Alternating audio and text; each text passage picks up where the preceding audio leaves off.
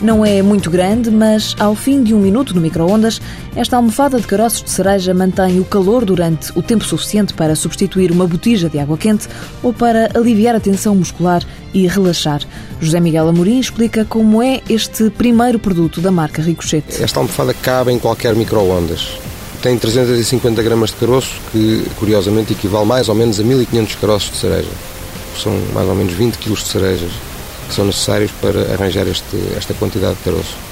As caixas são de cartão reciclado e esta cinta que envolve a caixa, eh, preta com, enfim, com uma, uma flor de cerejeira, eh, já foi inclusive alvo de escrutínio por parte do MoMA, Museu, Museum of Modern Art em Nova York. Mas apesar de ser falada fora de portas, esta almofada começou a ser produzida por José Miguel Amorim há três anos, depois da mãe ter chegado de Paris com esta ideia. A minha mãe um dia foi a Paris e terá visto numa loja, uma lojinha assim pequenina, uma almofada que eventualmente até teria lá dentro caroço de cereja e ela voltou e pediu-me a mim e ao meu irmão para começarmos a juntar caroços de cereja. Não é fácil juntar 350 gramas de caroços de cereja, implica comer-se 20 kg de cerejas. Portanto, não é fácil. Levámos dois anos a juntar algum caroço que deu para a minha mãe fazer uma almofada que era metade do tamanho desta. Nessa altura, José Miguel estava cansado do movimento de Lisboa e de trabalhar todos os dias em frente ao computador e com a ideia concretizada, mudar de vida foram dois passos. Um dia vi os meus filhos em casa da minha mãe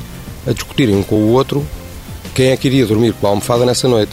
Essa almofadita. E eu comecei-lhes a perguntar o que era aquilo e... Oh mãe, o que é isto? Explique-me lá melhor. E, não, isto foi os caroços que eu vos tinha pedido para vocês guardarem e tal. Eu limpei, fiz esta almofadinha e tal. E, e os teus filhos, agora gosto muito dela, tenho que ver se faço outra. E eu, pera lá, então, e se eu fizer? Depois de várias experiências em casa, e porque não seria eficaz pedir aos amigos que juntassem os caroços das cerejas que comessem, José Miguel Amorim conseguiu um fornecedor e pôs em prática a ideia de trabalhar com as prisões mais próximas. Comecei por comprar 10 toneladas de caroço, que vieram da Sérvia, e foram para o estabelecimento prisional de Sintra.